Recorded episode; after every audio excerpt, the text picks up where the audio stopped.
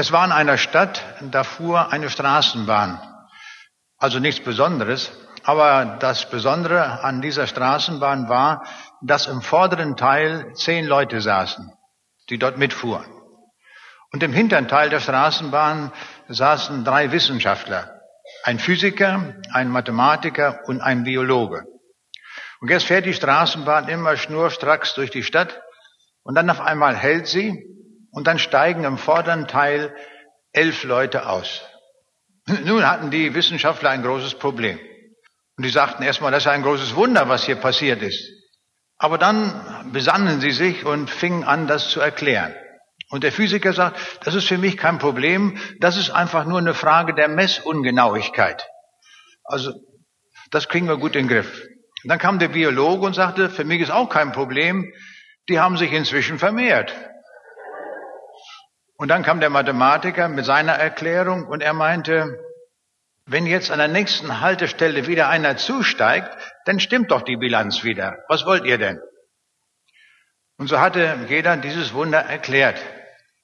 Ich glaube, das größte Wunder in dieser Welt ist, dass uns ein Gott besucht hat in Jesus Christus. Das ist das allergrößte Wunder, wie ich es empfinde. Nie zuvor war ein Gott in dieser Welt. Das gibt es in keiner Religion, nirgendwo. Aber dann besuchte uns Gott. Und zwar in der Gestalt eines Menschen. Und darüber wollen wir heute Morgen mehr nachdenken, über dieses Kommen dieses Herrn. Und ich lese uns dazu den Text aus Lukas 12, die Verse 35 bis 48. Lasst eure Lenden umgürtet sein und eure Lichter brennen. Und seid gleich den Menschen, die auf ihren Herrn warten. Wann er aufbrechen wird von der Hochzeit, damit, wenn er kommt und anklopft, sie ihm sogleich auftun. Selig sind die Knechte, die der Herr, wenn er kommt, wachend findet. Wahrlich, ich sage euch, er wird sich schürzen und wird sie zu Tische bitten und kommen und ihnen dienen. Und wenn er kommt in der zweiten oder in der dritten Nachtwache und findet so, selig sind sie.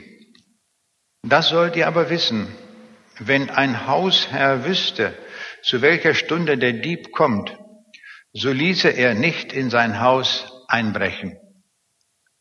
Seid auch ihr bereit, denn der Menschensohn kommt zu einer Stunde, da ihr es nicht meint.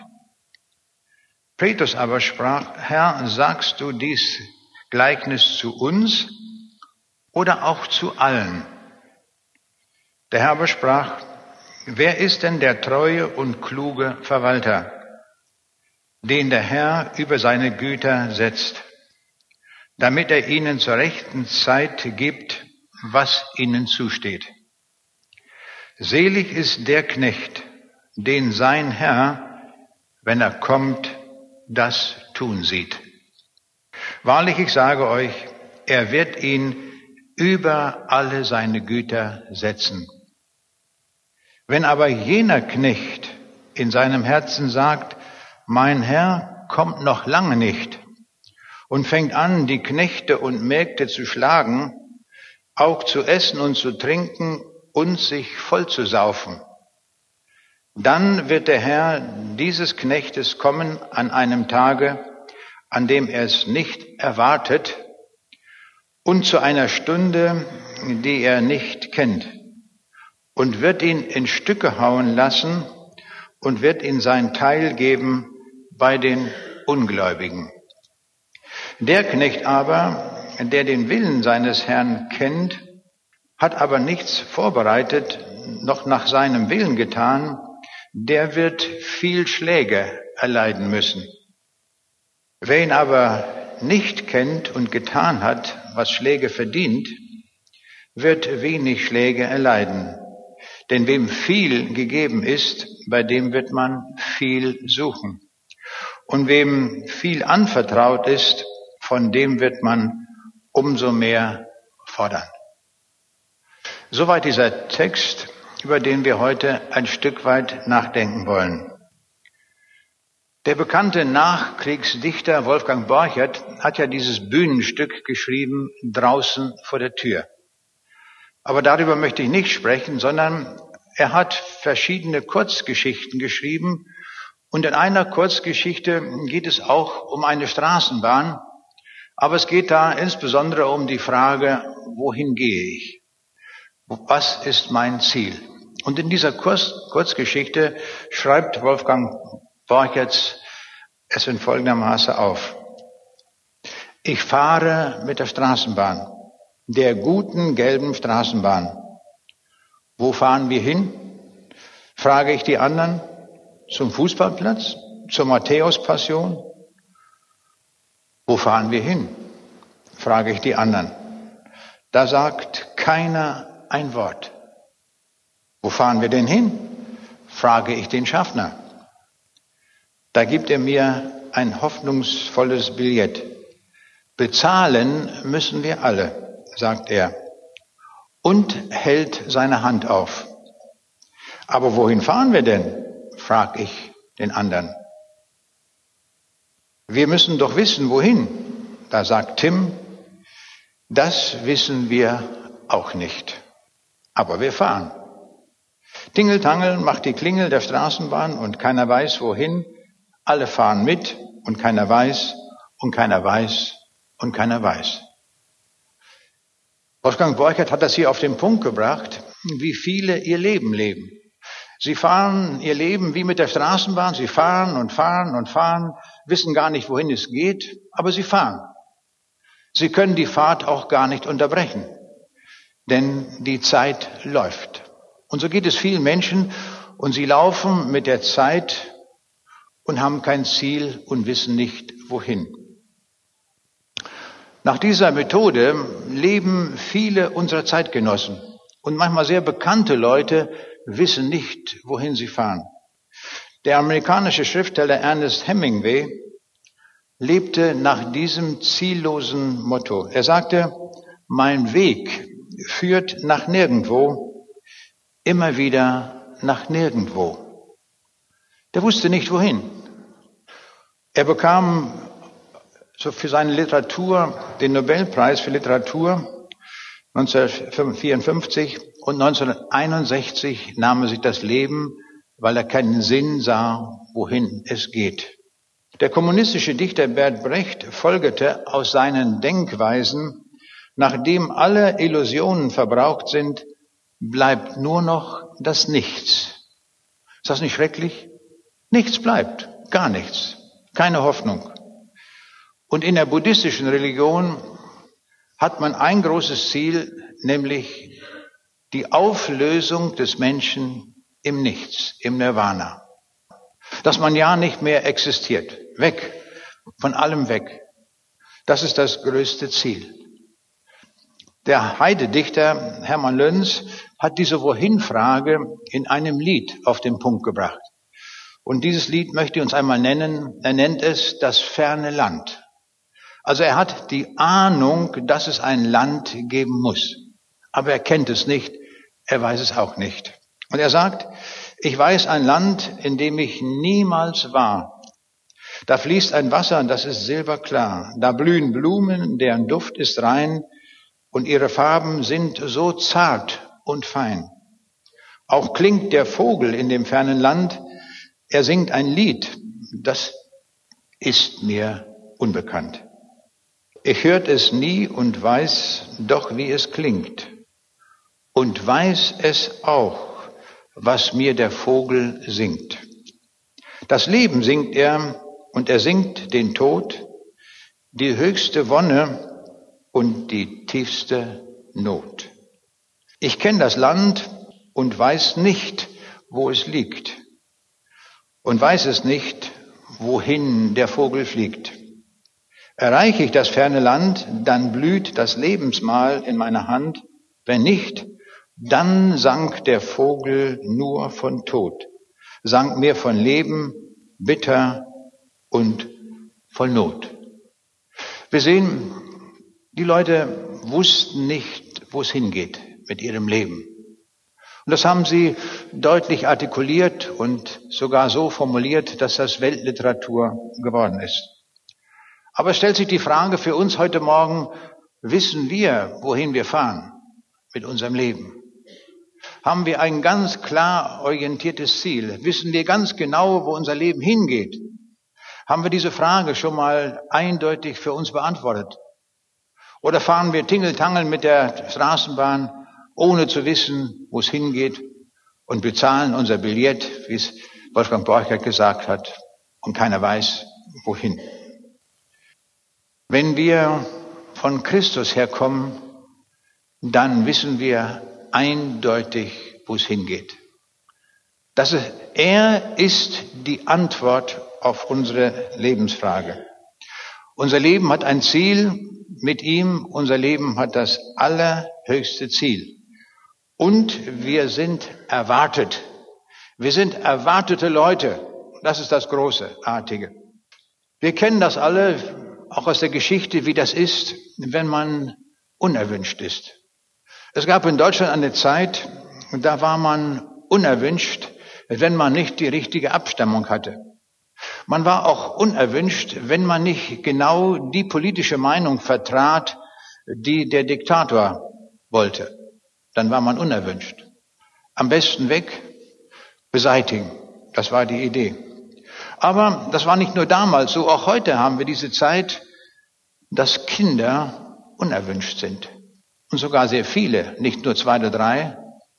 In jedem Jahr werden in Deutschland so viele Kinder abgetrieben, wie die Stadt Ulm Einwohner hat. Unerwünscht. Das ist die Tragik auch in unserer Zeit, dass so viele unerwünscht sind. Und wenn ich an die Zeit des Kommunismus denke, in der früheren Sowjetunion und all den anderen kommunistischen Ländern, da war man unerwünscht, wenn man Christ war. Am besten ins Gefängnis abgeschoben oder getötet. Und heute gibt es viele Länder, das sind die islamischen Länder, wo man als Christ vollkommen unerwünscht ist. Und man möchte am liebsten alle beseitigen, vertreiben und sonst wo. Und wir sehen, was für ein unglaubliches Elend damit verbunden ist, wenn man unerwünscht ist. Aber wie wohltuend ist es, wenn man erwünscht ist. Wir kennen sicher, wenn wir als Gast irgendwo hinkommen und wir spüren schon in der ersten Minute, dass der Gastgeber uns sehr willkommen heißt. Das merkt man schon an der Mimik, am Gesichtsausdruck, an der ganzen Willkommensgestik. Wir merken, hier sind wir willkommen. Hier ist es schön einzukehren. Und wenn dann der Betreffende noch sagt, wie schön, dass du gekommen bist, ich habe mich schon so gefreut, dass du endlich da bist. Und dann bleibt es auch nicht bei den Worten, sondern die Gastgeberin hat die schönsten Torten gebacken. Die aufwendigste Torte, nicht wahr, hat sie auf den Tisch gestellt. Und da merkt man, hier ist man wirklich willkommen. Und dann lässt man sich's wohl sein, man fühlt sich richtig frei. Es ist eine besondere Situation, wenn man willkommen ist. Und das Großartige ist, wir sind willkommen bei Jesus. Er heißt uns willkommen. Und er ist auf der Suche nach uns. Er sucht uns. Wenn wir noch nicht mit ihm auf dem Weg sind, dann sucht er uns. Und er möchte uns finden. Im vergangenen Monat habe ich das in besonderer Weise erlebt. Ich bekam ein Telefonat aus Süddeutschland. Deutschland. Da meldet sich ein junger Mann und sagte, ich möchte Sie einmal aufsuchen. Ja, ich sage, worum geht es denn? Er sagte, ich möchte mich zu Jesus bekehren. Und darum möchte ich zu Ihnen kommen. Ich sage, woher kommen Sie denn? Ja, sagt er, aus Regensburg. Ich sage, da müssen Sie gar nicht hierher kommen.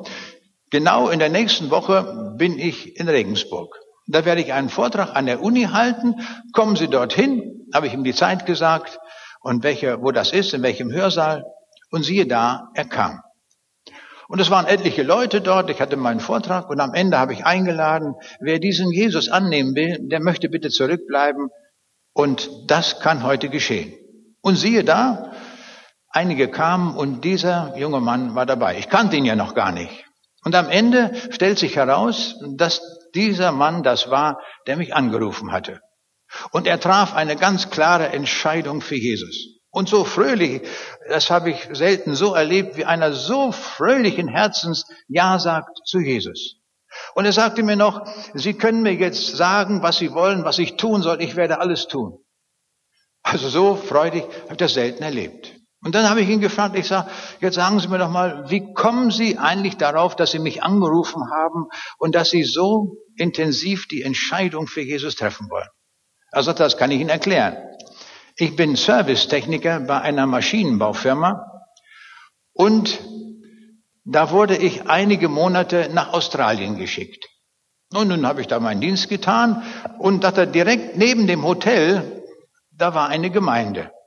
Und weil ich nichts zu tun hatte, bin ich einfach dort in diese Gemeinde gegangen. Und dann sagte er, ich merkte, da war ich sehr herzlich willkommen. Die Leute waren freundlich zu mir und das war einfach schön, mit denen zu reden. Und dann habe ich auch die Predigten gehört und da wurde immer wieder von Jesus gesprochen. Und so habe ich sehr viel von Jesus gehört. Und sagte, ich wurde dann so interessiert an Jesus, dass ich dachte, ich, da will ich mehr von wissen. Und so ging ich ins Internet rein, habe das Stichwort Jesus eingegeben. Und siehe da, sagt er, dann stieß ich auf ihren Vortrag Jesus Herr über Raum und Zeit. Bei YouTube bin ich da gelandet. Ich habe mir den ganzen Vortrag angehört und er sagte, da sind mir viele Fragen beantwortet worden. Dann hat er gesagt, nun, da habe ich weitergesucht, ob es von diesem Mann noch mehr Predigten gibt dort im Internet. Und siehe da, sagt er, ich fand eine ganze Reihe von Predigten. Die habe ich mir alle angehört. Und dann sagt er, dann haben sie dort immer gesagt, jetzt kann man sich bekehren und wer sich bekehren will, der möge doch bitte zurückbleiben oder in einen anderen Raum noch hinkommen. Aber sagt er, was sollte ich nur machen da? Ich habe ja nur die, das da gehört. Und so habe ich gedacht, dann ist am besten, ich rufe den Mann mal an, denn der wird mir sagen, wie ich mich bekehren kann. Und so war diese Geschichte gelaufen. Und da habe ich gestaunt, wie Gott das manchmal macht.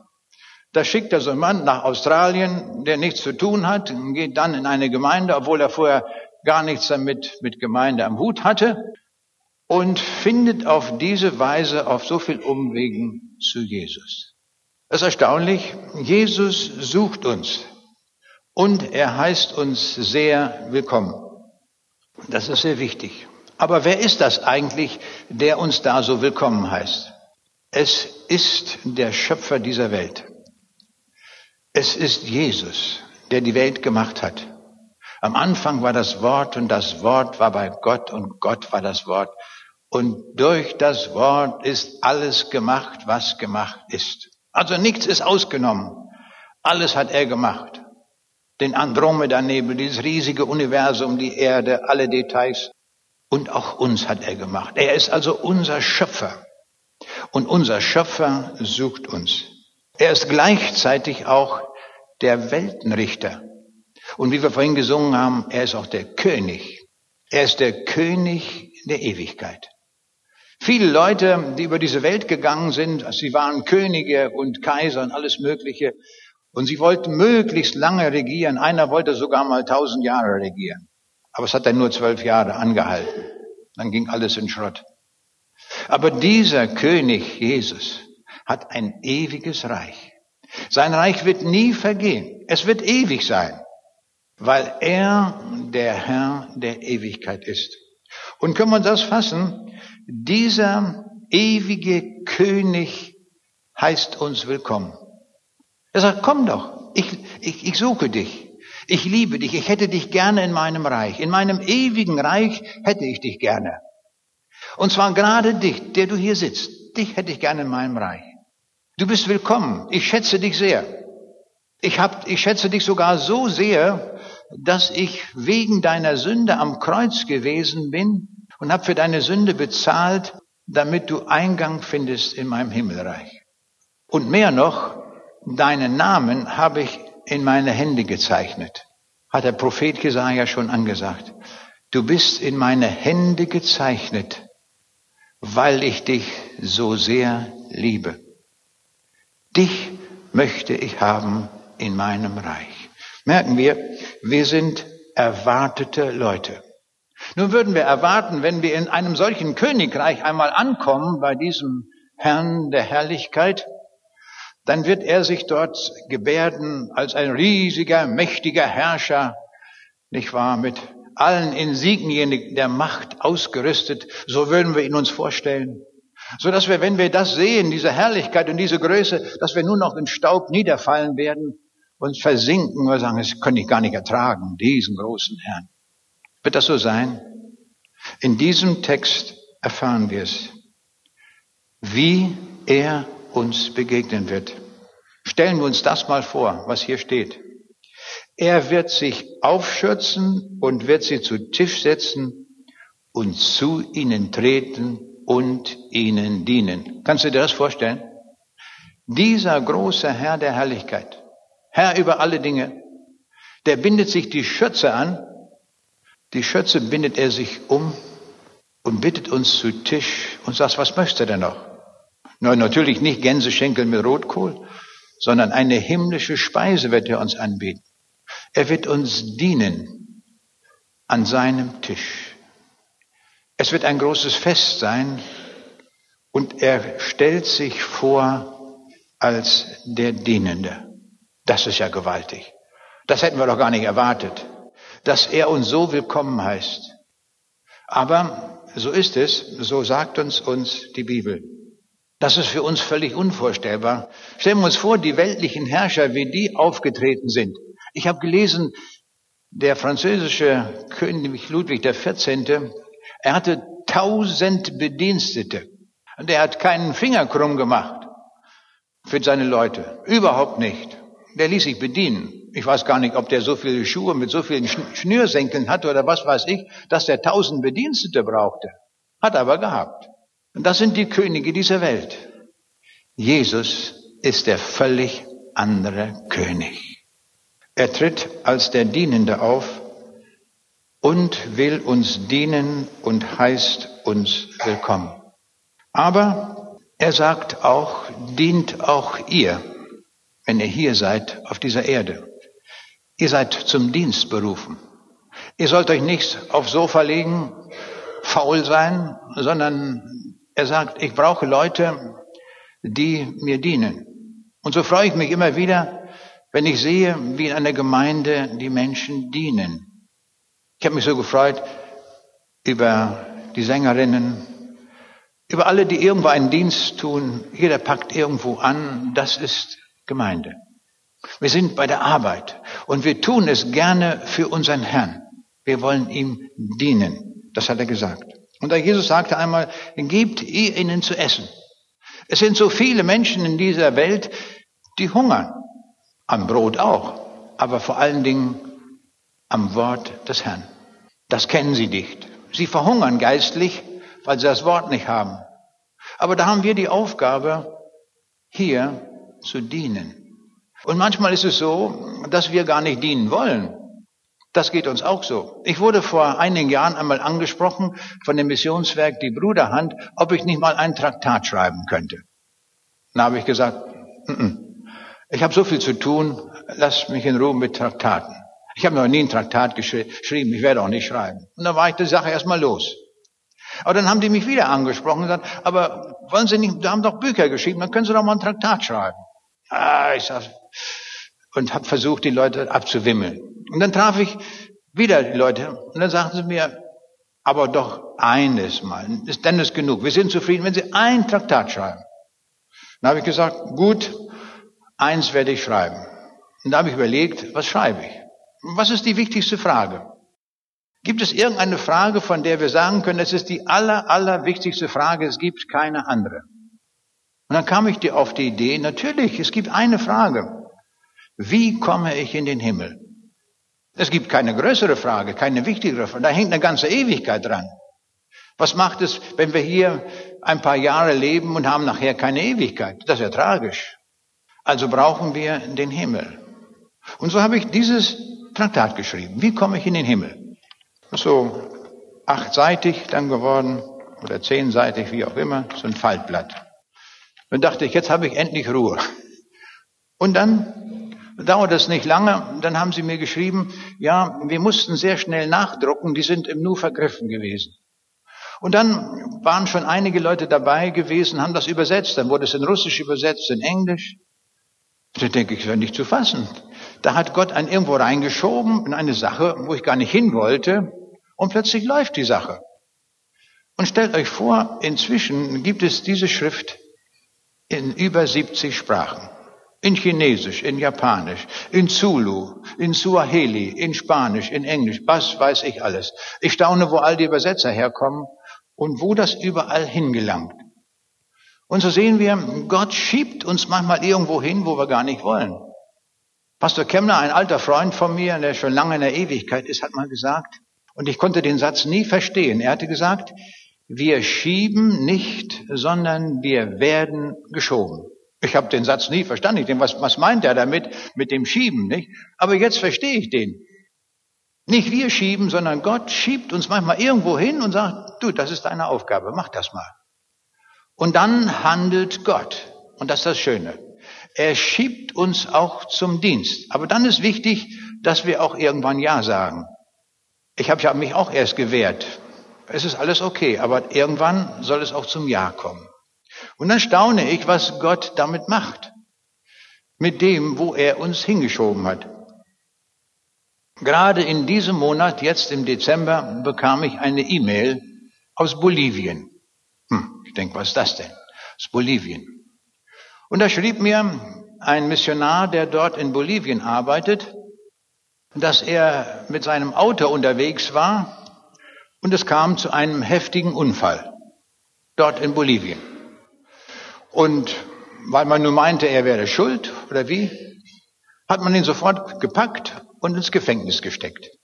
Also erstmal, den haben wir erstmal weg damit. Und nun im Gefängnis, dort passierte Folgendes. Da gab es Kontakt zu den anderen dort, zu den anderen Insassen. Und er dachte, diese Jungs, die hier sind, kennen die Bibel gar nicht. Die kennen gar nicht das Wort Gottes. Und so werde ich Ihnen das erklären. Und dann schrieb er mir, da hat er diese Schrift, wie komme ich in den Himmel, auf Spanisch einem jungen Mann gegeben. Und er hat das gelesen und er war wie er mir schreibt, fasziniert von dem, was er dort las. Und er sagte, ich habe eine Freundin und die wird jetzt im Dezember, am 2. Dezember erwartet sie ein Kind. Und dann sagt er zu dem Missionar, du sag mal, wie wird das eigentlich ausgesprochen, Werner? Er konnte das offenbar nicht richtig lesen oder wie, wie das ausgesprochen wird. Und da hat er ihm das erklärt, das gesagt. So sagt er, mein Sohn, der soll Werner heißen. ich war, als ich das las, ich war ganz erstaunt. Ich denke, da, ganz weit in, in Bolivien, aufgrund dieses Traktates, heißt nun ein neugeborener Mensch Werner. Der ganze Name wird sein Werner Herbert Zambrane Wacker. ich war ganz erstaunt. Wenn ich so im Rückschritt denke, was Gott tut, wo wir uns wehren, aber wo Gott uns hinschiebt, dann fängt Gott an zu handeln. Ich muss ja gar nicht nach Bolivien hingehen. Da hat Gott seine Leute, die das machen. Und so ist das immer in alledem, was wir tun für Gott. Gott wuchert damit. Gott arbeitet damit. Das ist seine, seine Methode. Gott setzt uns ein, gibt uns eine Teilaufgabe, die wir erfüllen können, auch die wir erfüllen können. Das ist wichtig. Er gibt uns nie eine Aufgabe, die wir nicht erfüllen können. Das können wir ganz deutlich lernen an dem Noah. Der Noah war nicht in der Lage, die Tiere ranzuholen. Wie sollte er die Füchse und die Löwen und das alles da zusammenholen? Das war ja gar nicht möglich für ihn. War er kein Tierfänger. Dann tat Gott das für ihn. Und Noah wusste auch nicht, wie man eine Arche baut, wie groß das sein muss, nicht wahr, ob das schwimmfähig ist und was weiß ich alles, hat ihm Gott alles gesagt. Aber was der Noah konnte, er konnte Bäume fällen und konnte das zusammensetzen und konnte eine Arche bauen, nach Bauanweisung Gottes. Und so hat Noah das getan. Und da steht ein schöner Satz in der Bibel, und Noah tat alles, was ihm Gott gebot.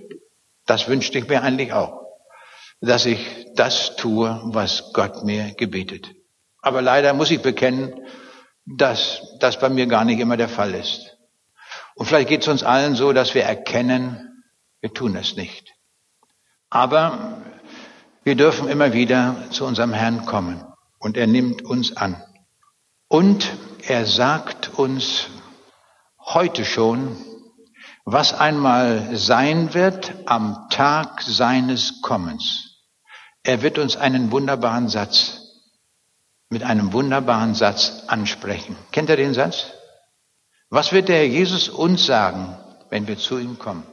Welchen Satz? Er hat das verraten. Das ist gewaltig. Das hat er mir heute schon gesagt. Ich weiß heute schon, was er mir sagen wird und euch sagen wird. Er sagt nämlich, kommt her, ihr Gesegneten meines Vaters.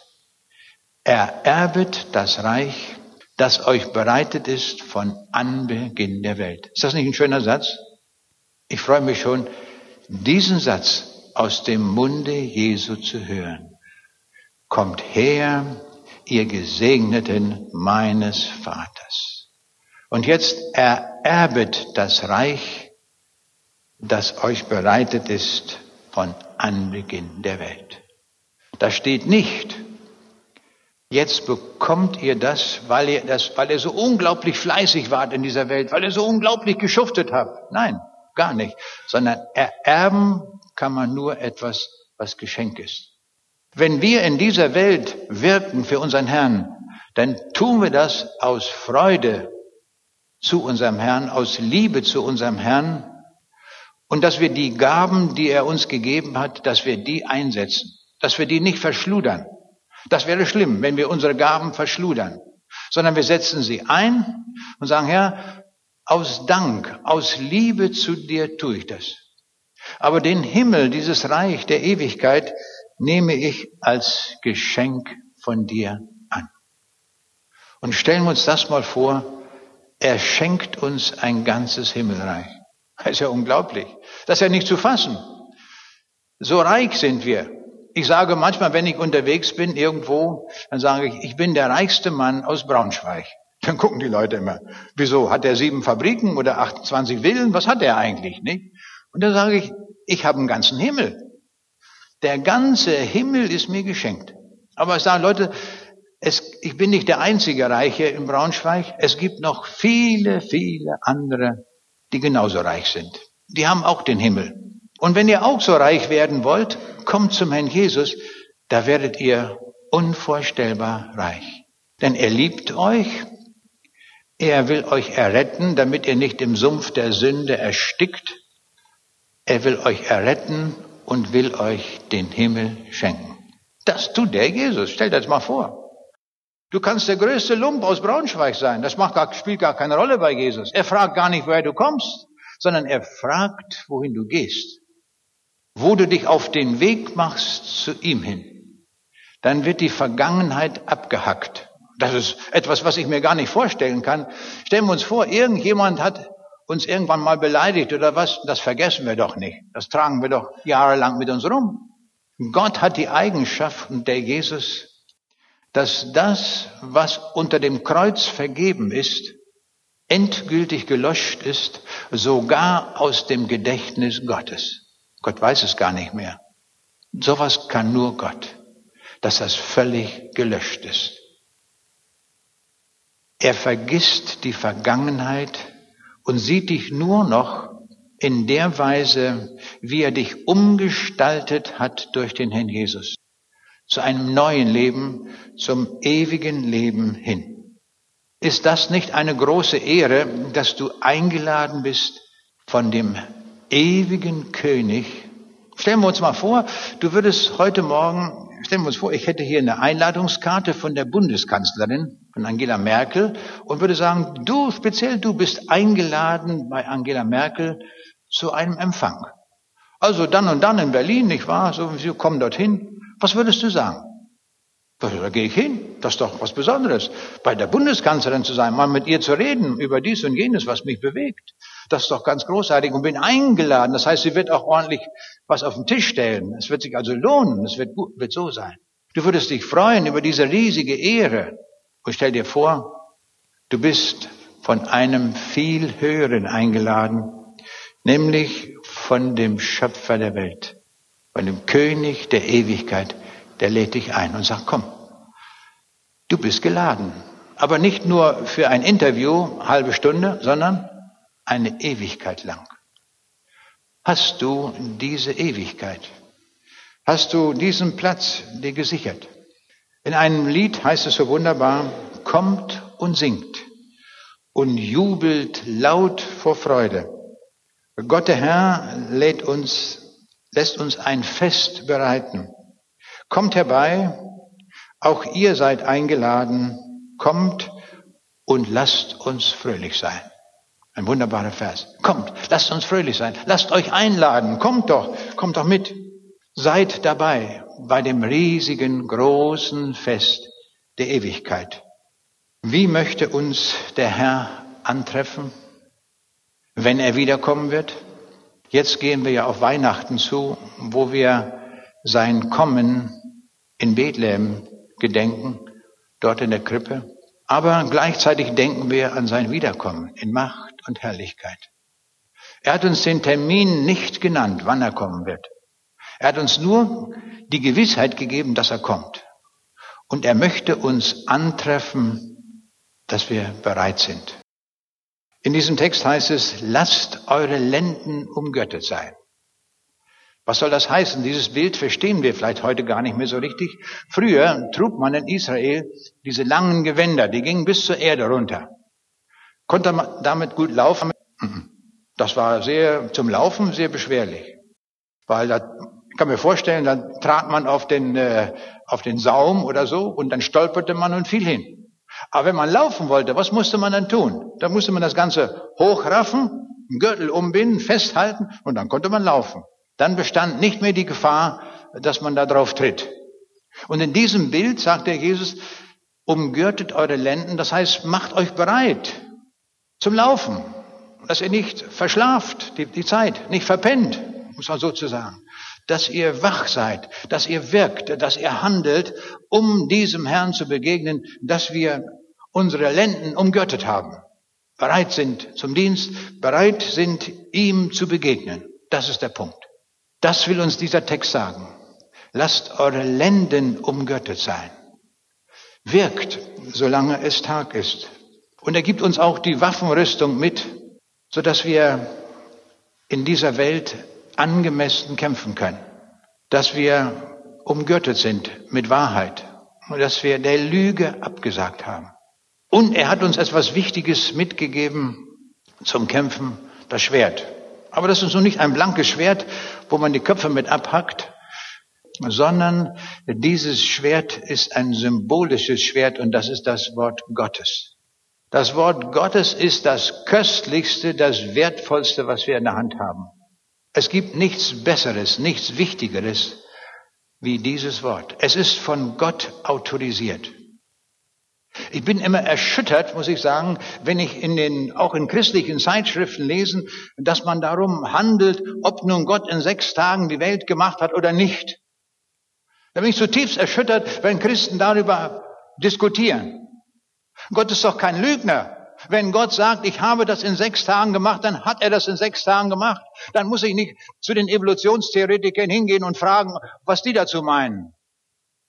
Dann liegen die alle falsch. Und ich muss auch nicht zu den Philosophen gehen und dort fragen, was die meinen. Ich bleibe beim Wort Gottes. Hier hat Gott gesprochen. Er lügt nicht. Jedes Wort ist Wahrheit. Unabhängig davon, ob ich das verstehe. Der Apostel Paulus ist mir ein gutes Vorbild. Er sagt, ich glaube allem, was geschrieben steht. Aber hat er jemals gesagt, ich verstehe alles? Nie. Er hat gesagt, Oft ist es so, dass ich wie in einen dunklen Spiegel hineinschaue. Meine Erkenntnis ist Stückwerk. Das verlangt Gott doch gar nicht, dass wir alles verstehen. Er verlangt nur und erwartet von uns, von seinen Kindern, dass wir sagen, Herr, du hast gesprochen, du lügst nie. Ich vertraue dir, was du gesagt hast. Und das ist die Basis, warum ich glaube, dass der Schöpfer in sechs Tagen wirklich alles gemacht hat. Und alles andere, was wir sonst da hören und wo wir zugeschüttet werden mit all dem Müll unserer Zeit, das ist alles Müll der Weltgeschichte, gehört in die große Tonne hinein und weg damit, weil es Lüge zum Quadrat ist, möchte ich sagen. Bleiben wir doch beim Wort der Bibel. Hier hat sich doch Gott festgelegt. Es stimmt doch alles, was er sagt. Und das ist sehr wichtig, wenn wir auf unseren Herrn warten, dass wir auch in dieser Haltung stehen, dass wir sein Wort wertschätzen, es lesen und allem glauben, allem, ohne Ausnahme. Lasse bitte keine Seite der Bibel weg. Dann machen wir Gott zum Lügner. Aber er ist die Wahrheit. Niemand ist über diese Erde gegangen, der von sich sagen konnte, ich bin die Wahrheit. Das konnte nur Jesus. Und in Johannes 17, Vers 17 betet er zum Vater, dein Wort ist die Wahrheit. Damit hat er die ganze Bibel autorisiert als Wahrheit. Wenn wir irgendwo anders hingehen, wo jemand etwas anderes sagt, was in der Bibel steht, der ist ein Lügner. So deutlich muss man das sagen. Wenn die Bibel zu dem Punkt etwas gesagt hat. Ich möchte uns zum Schluss zwei Beispiele nennen, wie Leute mit der Bibel umgegangen sind. Ein Missionar in der Schweiz suchte Bibeln, weil er in Frankreich missionieren wollte. Und so hat er annonciert, dass er Bibeln sucht. Und er bekam lange keine Antwort. Aber eines Tages bekam er einen Brief von einem Gastwirt. Denkt er von einem Gastwirt. Er hatte erwartet, dass sich irgendeine Bibelgesellschaft meldet und ihm tausend Bibeln anbietet. Nein, es war ein Gastwirt. No, er hat sich da gemeldet und gesagt, ja, ist ja prima, wenn ich da so viele Bibeln von Ihnen kriegen kann, aber sagen Sie mal, wie kommen Sie an diese vielen Bibeln an? Und da sagt er, gucken Sie mal hier aus dem Fenster raus, gegenüber ist eine Kirche. Und in der Kirche sind ja immer wieder Trauungen. Und der Pastor gibt den frisch Vermählten immer eine Bibel mit. Und wenn die dort die Trauung gehabt haben, dann kommen die hier rüber in ein Gasthaus und hier wird dann gefeiert. Und die bringen ihre Bibel mit und dann nehmen die zur Erinnerung, reißen sie die erste Seite der Bibel raus, weil dort ihr Name drin steht und die Bibel lassen sie hier zurück. Und ich sammle die und dadurch habe ich hier schon einen Riesenberg an Bibeln, weil die alle die Bibel verachten. Die wollen nur die erste Seite haben. Ha, denkt er, das ist ja merkwürdig, was die Leute machen. Das ist die eine Variante, aber es geht auch anders. Es ist passiert 1945, als die Amerikaner, die amerikanischen Soldaten auf Okinawa in Japan landeten, kamen sie in ein bestimmtes Dorf und in diesem Dorf in Shimabuku, 2000 Einwohner, erlebten sie etwas Außergewöhnliches. Der Unteroffizier, der dort reinkam in das Dorf, am Anfang gleich, als sie dorthin kamen, kamen ihm zwei Männer entgegen. Und diese beiden Männer machten eine merkwürdige Geste. Sie stellten sich dorthin, verneigten sich und hießen sie herzlich willkommen. Ha, denkt der Unteroffizier, das kennen wir, das sind die Tricks, nicht wahr? Die haben allerhand Tricks drauf, nicht wahr, um uns hier irgendwie und Nase rumzuführen. Dann hat man den Dolmetscher geholt und hat man gefragt, was das eigentlich bedeuten soll, diese Gestik, diese Willkommensgestik. Und das war der Schulleiter und der Bürgermeister von diesem Dorf. Die beiden waren das. Und dann erzählten die die Geschichte. Die sagten, vor etlichen Jahren kam hier ein Missionar, ein Amerikaner durch unser Dorf. Und dieser Amerikaner, das ist der einzige Amerikaner, den wir je zuvor gesehen haben, auch der einzige Christ, den wir je erlebt haben. Und er hat uns von Jesus erzählt. Und er hat uns einige Lieder beigebracht. Und zum Abschied gab er uns eine Bibel. Und dann reiste er davon. Nun, wir haben die Bibel gelesen und waren erstaunt, was da drin steht. Und der Schulmeister sagt, und ich habe in der Schule immer aus der Bibel vorgelesen, habe den Kindern das erklärt, was dort in der Bibel steht. Und da steht so viel drin von diesem Jesus und wie er gelebt hat und dass wir eingeladen sind von ihm. Und ich konnte die Schulkinder davon begeistern, was dort in dem Buch steht. Und sie haben das angenommen. Und dieser amerikanische Soldat und die anderen sagten, als wir durch dieses Dorf gingen, haben wir gestaunt, dass das völlig anders war als die anderen Dörfer. Andere Dörfer sahen verkommen aus, runterge wirtschaftet. Aber hier war alles, das war alles in Ordnung. Es gab keine Gefängnisse dort. Gab, wir haben auch keine Alkoholiker gesehen. Alles war irgendwie eine andere Welt. Und dann verstand er, was geschehen war. Nämlich eine einzige Bibel hat ein ganzes Dorf verändert. Ein ganzes Dorf. Vollkommen. Ein Buch. Man muss das nur ernst nehmen, das haben sie getan. Sie haben dem geglaubt, was dort drin steht und haben danach gehandelt, was dieses Buch sagt.